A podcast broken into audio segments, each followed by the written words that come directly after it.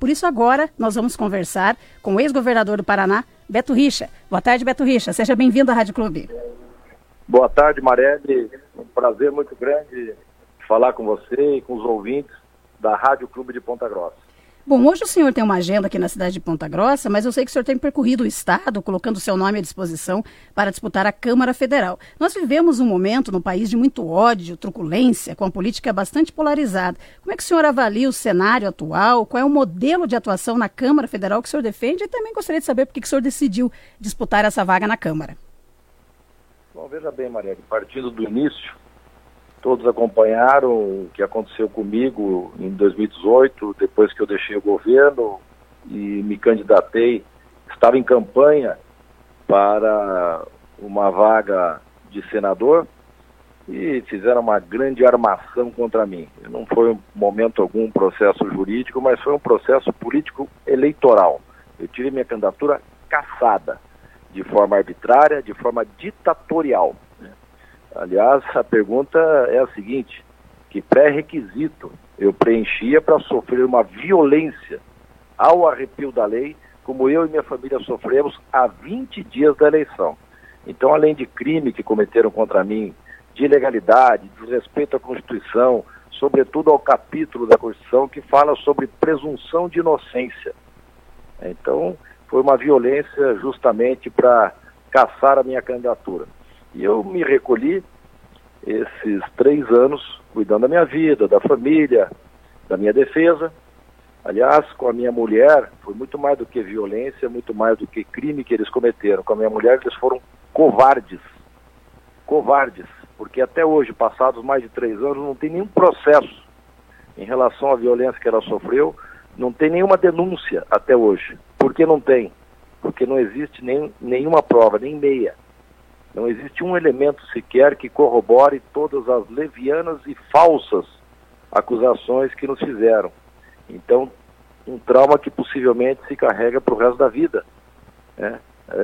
esses caras têm que saber que as pessoas têm honra, que têm reputação, que têm uma imagem, uma biografia a defender.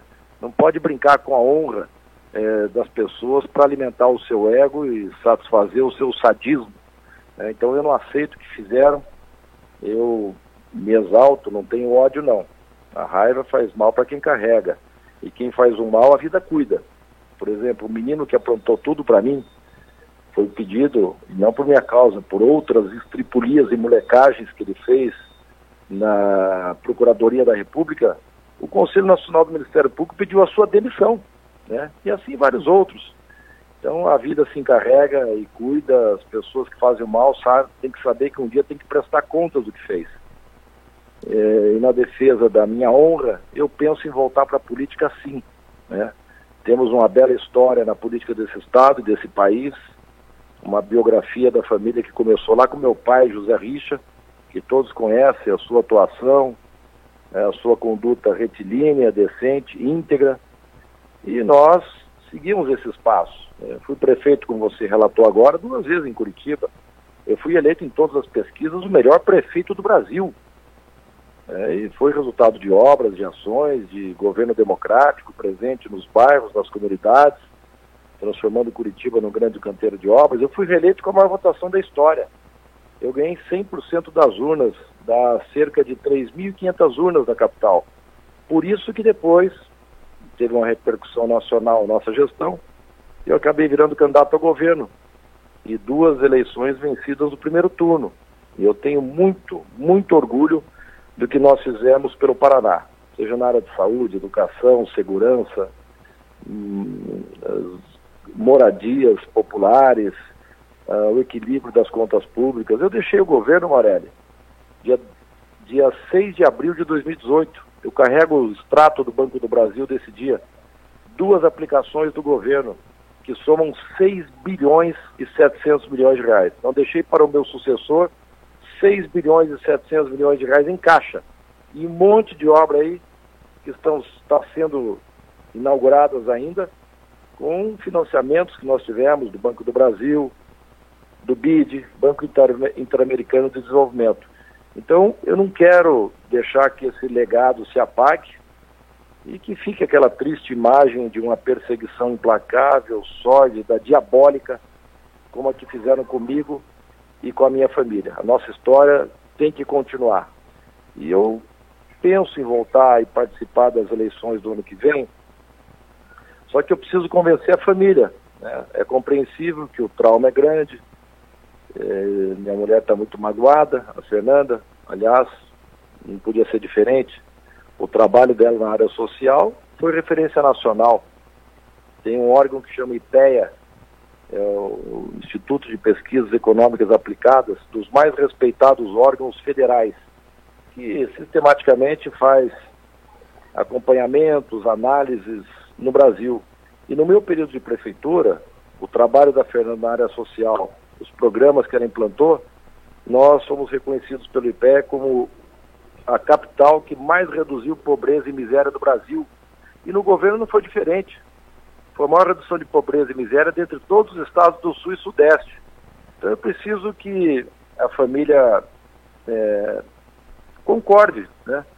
É a nossa volta para a política. E eu, como eu tenho tempo, até março do ano que vem para essa decisão, e aqueles que me conhecem sabem que eu não tenho ansiedade, não sofro desse mal que acomete boa parte da classe política, acho que tudo no seu devido momento, não tenho obsessão também por cargo, título, posição.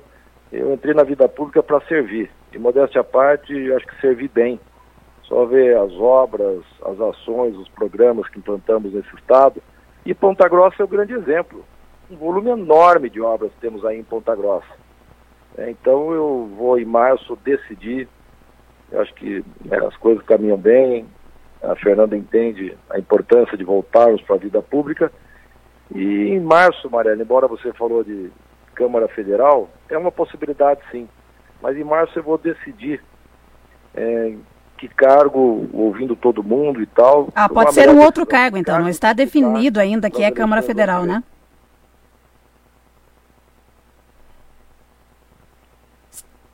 É, estamos conversando com o ex-governador do Paraná, Beto Richa. Se perdemos o sinal aqui, vamos restabelecer o contato, né? Novamente, ele que está passando aqui a informação a respeito da possibilidade de disputar um cargo, né? No próximo ano. O senhor está me ouvindo? Estou ouvindo bem, Maria. Ah, eu pensei que tinha cortado a ligação, me desculpa. Bom, então não está definido ainda a situação, né? Se será de fato candidato à Câmara Federal ou talvez um outro cargo. Como o senhor entrou nessa situação envolvendo a eleição de 2018, evidente que eu acompanhei todo o processo e me Sim. recordo de uma entrevista que fiz com o senhor em que o senhor falou sobre a ingratidão na política. Eu lembro muito bem que o PSDB não o apoiou quando aconteceu essa situação, inclusive chegaram até a falar que o senhor deveria deixar o partido. Muitos dos seus aliados, até que mesmo de Ponta Grossa, não queriam mais receber o senhor aqui na cidade. Então eu queria saber como que está essa situação hoje, o senhor permanece no PSDB? Isso, essa, essa situação foi resolvida ou o senhor pode mudar de partido? Não, Marielle, eu fico no PSDB, é um partido que eu acredito, é, gosto das bandeiras e dogmas do PSDB, da ideologia do nosso partido e de mais a mais, o meu pai fundou esse partido nacionalmente, ao lado de figuras ilustres da política nacional que estiveram presentes em grandes lutas democráticas e conquistas do Brasil.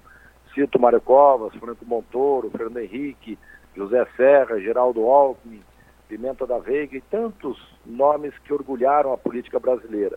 Então fico sim no PSDB, esse troço de afastamento, de expulsão. Eu li alguns blogs, mas nunca confirmei de fato que alguém tenha pedido. Ao contrário, eu recebi muita solidariedade do PSDB nacional, né?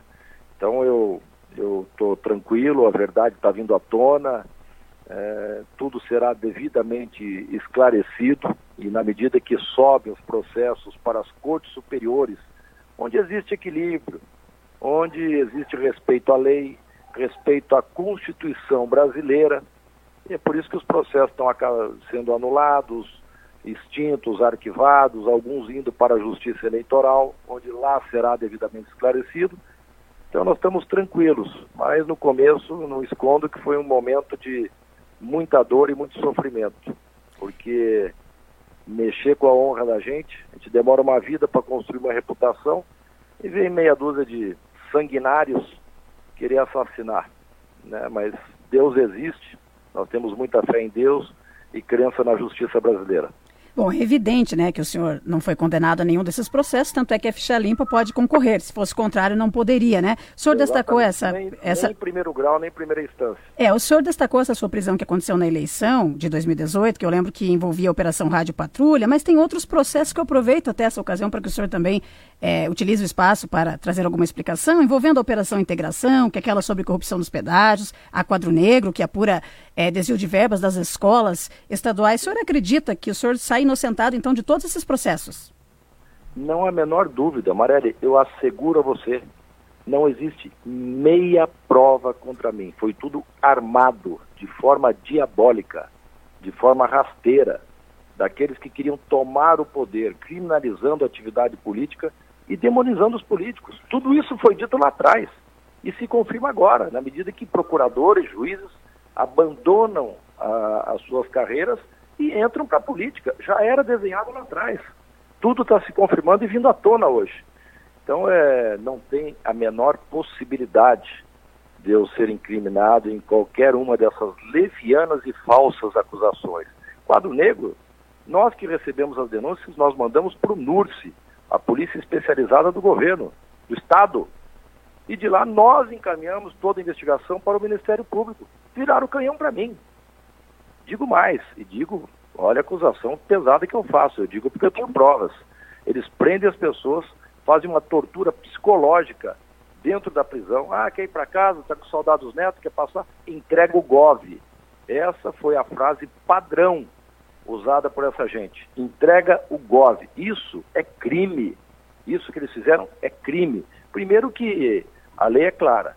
Delação premiada, colaboração, como queira, tem que ser acompanhada de prova.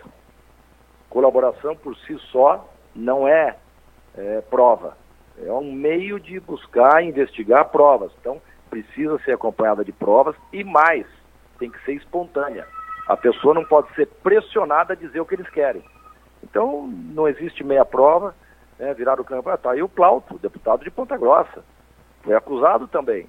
Olha o sofrimento do Plauto. Eu sei, porque eu e minha família passamos por isso a votação dele caiu na última eleição, porque, além de tudo, eles vazam o segredo de justiça para a grande mídia, né, para execrar a pessoa, para promover um linchamento moral, uma execração, uma humilhação pública, tirar da política. O Plauto conseguiu se eleger, porque a base dele é muito sólida, ele tem um serviço prestado há muitos anos, Ponta Grossa, Campos Gerais, o conhece, mas podia ter perdido a eleição diante dos ataques que fizeram. E o que, que aconteceu? Na hora que eu falo de cortes superiores, lá no Tribunal de Justiça, desembargadores, foi 21 a 0. Repito, 21 a 0, 21 votos a favor do não recebimento da denúncia contra o deputado Plauto Miró Guimarães. Mas quantos anos passaram de sofrimento e humilhação? Então isso não pode acontecer mais. Nós não estamos no Haiti, não estamos lá no fim do mundo. Nós vivemos uma democracia onde as leis têm obrigatoriamente que serem respeitadas. E eu acho que quem apronta tem que pagar por isso. Não podem ser inimputáveis. Destruir a vida de uma pessoa, de uma família, a sua honra, e depois é absolvido. Nem pedido de desculpa. Não pagam nada por isso. Então tem que acabar. Essa é uma operação. A integração dos pedágios é outra. Nunca tive relacionamento com esse pessoal de pedágio. Marelli, escuta só. O Ministério Público arrolou umas 20 e tantas, acho que 25 testemunhas de acusação. Por exemplo, diretores de concessionárias. Promotor, procurador, o, o juiz, pergunta um a um em audiências individuais. O Beto Richa pediu alguma coisa para vocês? Não. Ele ensinou que queria alguma vantagem? Nunca. Vocês ofereceram em algum momento alguma coisa para ele? Não, doutor, nunca tivemos com ele. Alguns falaram ainda, propina no DR, desde a implantação do pedágio em 99. Todos, 100% das testemunhas confirmaram que nunca tiveram, nunca pedi, nunca ofereceram nada para mim. E me aprontaram.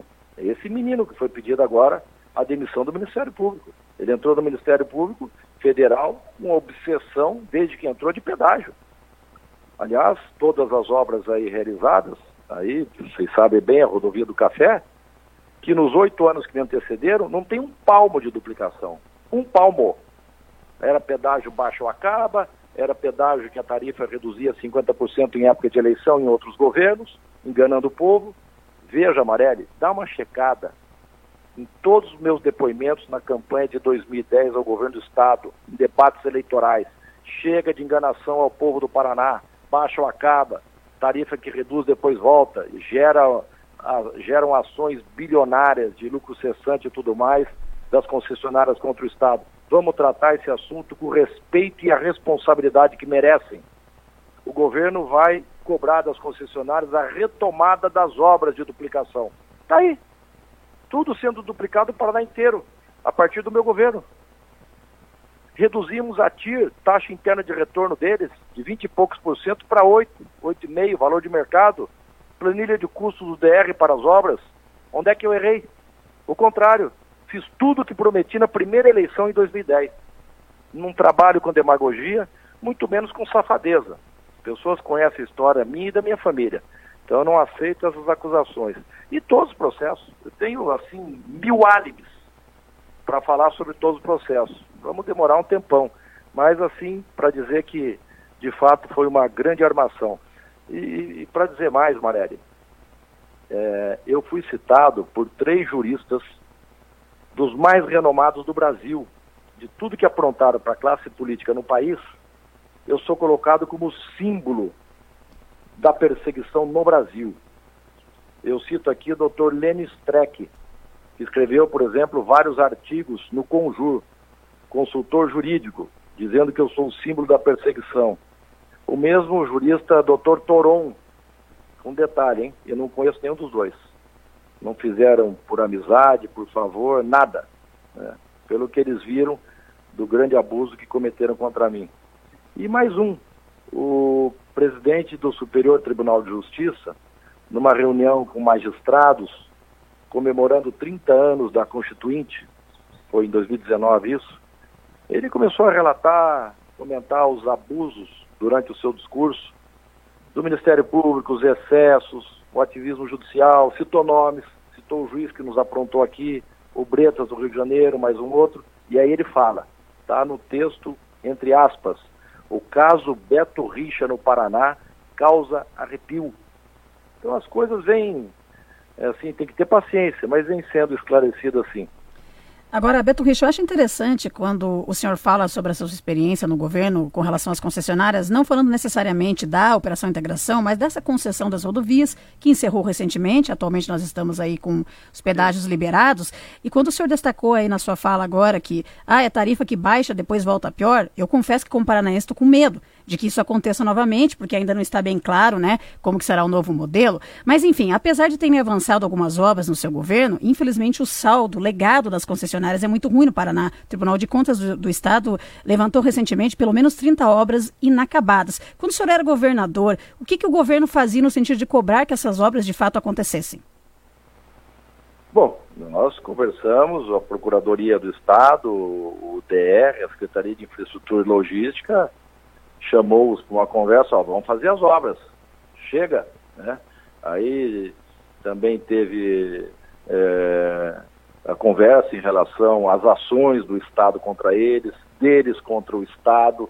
Então foi assim é, um diálogo evidente, fazendo prevalecer o interesse público, passando pela Procuradoria do Estado, Conselho é, dos Procuradores de Carreira do Estado, então, tudo, tudo, tudo com a maior transparência. E exigimos a retomada das obras. E foi retomado. No governo anterior, é, não se dava o reajuste no final do ano, que para mim, desculpa, é uma demagogia, porque o contrato é claro. A justiça vinha lá e mandava dar é, o reajuste. Daí tinham ações, porque ficava alguns dias é, parado.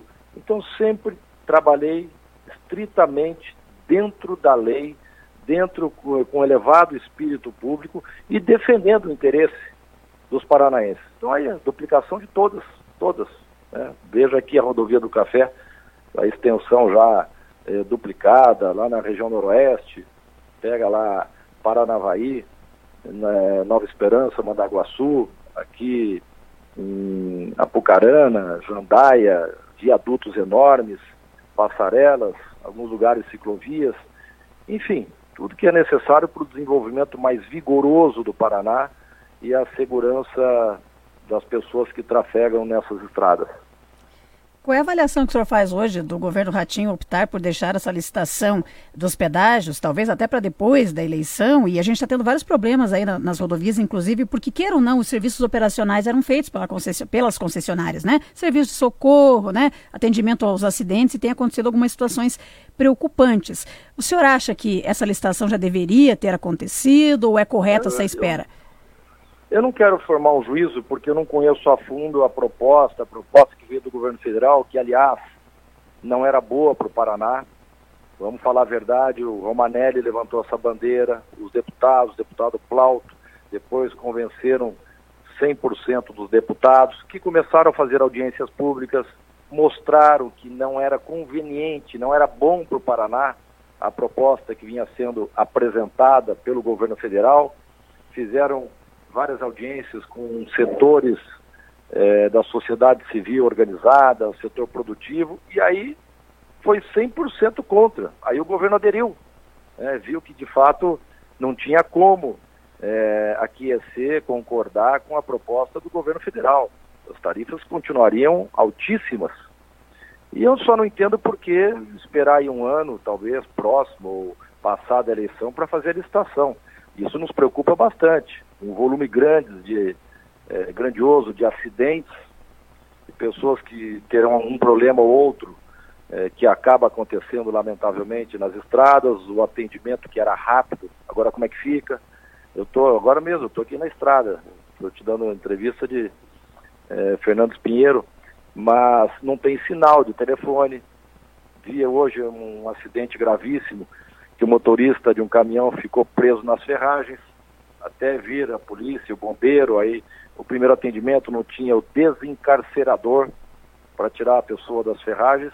Então me preocupa aí os problemas que porventura possam acontecer. Já soube de notícia de policiais que ficam nas praças de pedágio, não tem um mínimo de estrutura para eles, não tem um banheiro, inclusive, para eles usarem, coisas elementares. Então a, a preocupação é, é muito grande. tenho visto não só da classe política, mas da população paranaense. Como é que vai ficar ao longo desse período em que não se tem a licitação ainda?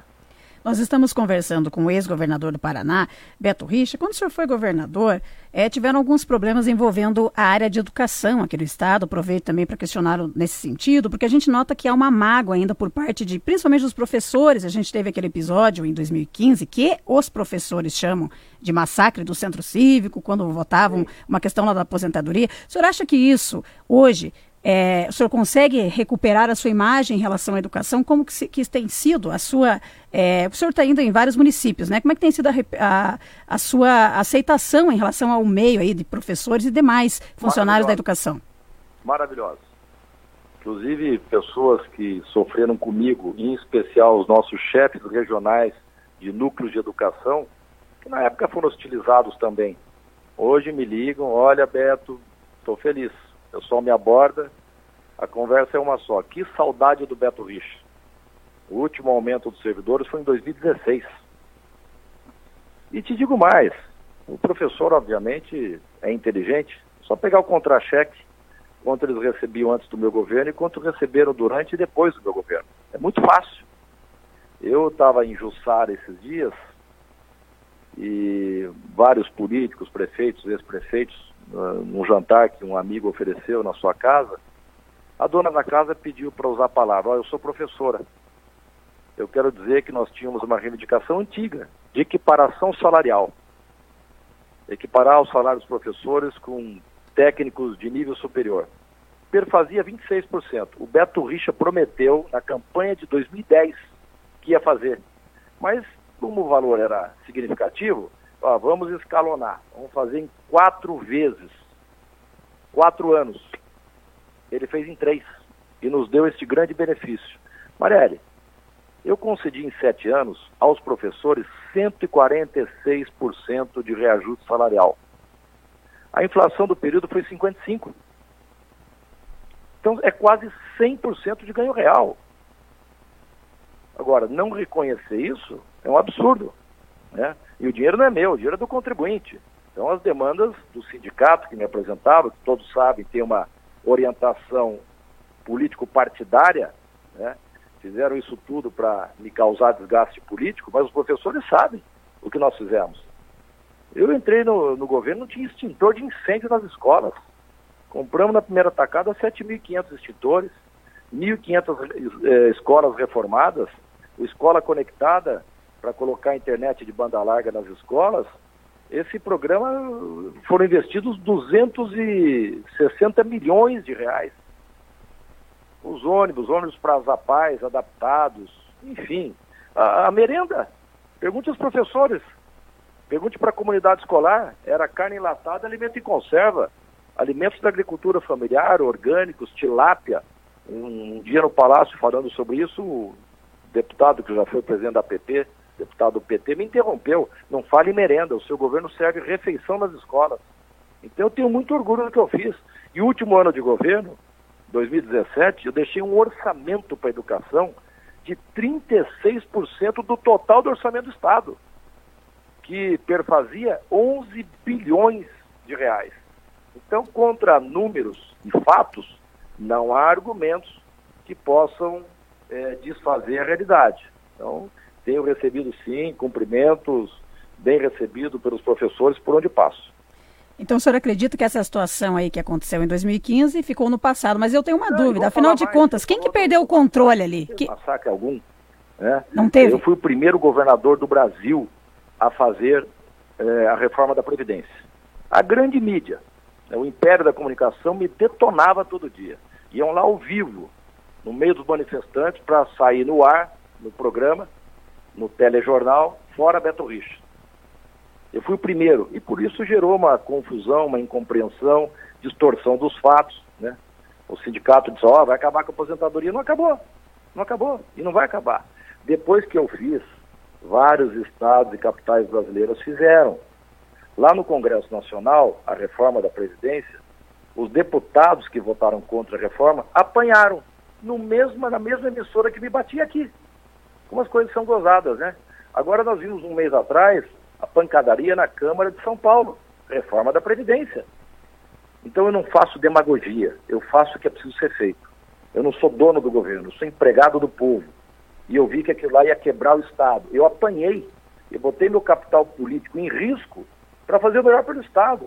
Se você for ver as minhas manifestações na época, eu dizia, todos vão compreender melhor a necessidade dessas medidas, desse ajuste fiscal, quando compararem o Paraná que fez a lição de casa e os demais estados que não fizeram. Eu deixei o governo com 7 bi em caixa. Melhor situação financeira e fiscal do Brasil. Obras inauguradas até hoje que eu deixei, licitado com dinheiro previsto. Agora, Beto Richa, indo para o cenário nacional, qual é a avaliação que o senhor faz do governo Bolsonaro? Olha, as coisas não são fáceis, né? Eu vi aqui no governo, imagine num país não é fácil governar e ter que ter uma articulação, uma harmonia dentro do possível, de maneira republicana, com o Congresso, com os parlamentares. Aí vem o problema da economia mundial, o combustível não sobe só aqui, é, a questão é mundial. Então é, é, difícil, é difícil. Eu vejo aí é, no presidente a tentativa de fazer o melhor. Inclusive eu sou muito abordado nas visitas que faço ao interior, depois de três anos que eu adotei o silêncio para ter paz, é um apelo para que eu volte, justamente para ajudar nesse momento de turbulência nacional, nesse momento de crise institucional, política, econômica. Todos me conhecem, eu sou do diálogo, não sou um político radical, sou de conciliação, de conversa, defendendo sempre o objetivo maior que é o interesse do nosso povo e com a experiência de quem foi governador, de quem foi é, prefeito, digo sem falsa modéstia, aliás, com muito orgulho, que cumpri com a minha obrigação, tanto é que fui o melhor prefeito do Brasil, a maior votação da história, e duas vezes governador no primeiro turno, até caçarem a minha candidatura. Mas nós estamos voltando. É, e, e, a liderança que a gente exerce, não só dentro do PSDB, mas com vários partidos que a gente podia ajudar. E eu estou disposto a isso. Mas o senhor acha que o governo do Bolsonaro vai bem ou vai mal? É, dura a avaliação né, do momento. em função do aumento da cesta básica, diminuição do poder aquisitivo. Hoje está mal avaliado, mas tem até o ano que vem para ver o que faz. Eu, eu deixo avaliação estadual, federal, nas mãos dos eleitores no ano que vem. E essa aproximação do Geraldo Alckmin, do seu partido, com o Lula, do PT, como é que o senhor vê? Eu tenho visto pela imprensa, faz muito tempo que eu não falo com ele, mas é um político que eu respeito muito, o Geraldo Alckmin, muito mesmo.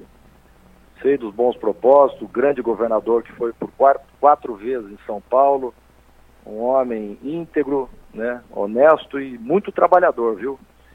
E não sei até que ponto isso possa ser concretizado. Eu vejo a insistência do ex-presidente Lula em tê-lo como vice, que para ele é ótimo. Agora não sei até que ponto é, o Geraldo Alckmin tem essa disposição. É, e em relação aqui ao, ao, nosso Paraná, né, como o senhor falou a respeito né, da sua experiência no governo do estado, eu gostaria que o senhor nos, nos, nos dissesse qual é o legado que o senhor deixou, de um modo geral, aí no seu governo do Paraná, nos dois mandatos um grande legado. Né? Você veja as empresas públicas reconhecidas pelas entidades do setor como as melhores e mais eficientes do Brasil. A Sanepar foi recorde de investimento em saneamento. Eu peguei com 52%, deixei com 71% de saneamento e obras em execução. Pega lá o litoral, pelo Instituto Trata Brasil, divulgado em 2016 e 2017 na Folha de São Paulo, praias mais limpas do Brasil, eram as mais contaminadas. 100% de balneabilidade. Banana Copel, também investimento histórico. Vamos lá para o Porto de Paranaguá. Eu assumi, pasmem, mas é verdade. O maior porto do agronegócio da América Latina não tinha dragagem. Os navios saíam com meia carga porque não tinha calado. Fizemos todas as dragagens. Na, no canal de entrada, nas bacias de evolução, nos beijos de atracação, os shiploaders, os carregadores de navios eram da década de 70, lentos e obsoletos. Por isso que o porto bate recordes até hoje na movimentação de cargas. Moralizamos o Porto de Paranaguá também. Pega lá, habitação. Foi a maior construção de casas eh, populares da história. No meio rural, nossa, nem existia praticamente. Fizemos 13.500 casas no meio rural. É, educação, que eu já falei. E saúde. E saúde. Aí Ponta Grossa é o grande exemplo o hospital mal funcionava aí, o hospital regional, que transformou-se em hospital universitário, eh, tinham problemas gravíssimos do ponto de vista estrutural. Implantamos as UTIs, UTI neonatal, maternidade, eh, a base do resgate aéreo, helicópteros baseados em diferentes regiões que salvam vidas todos os dias. Nós implantamos esse programa. Nós saltamos do décimo lugar quando eu assumi o governo para o primeiro lugar em transplante de órgãos do Brasil. São números oficiais, pode checar.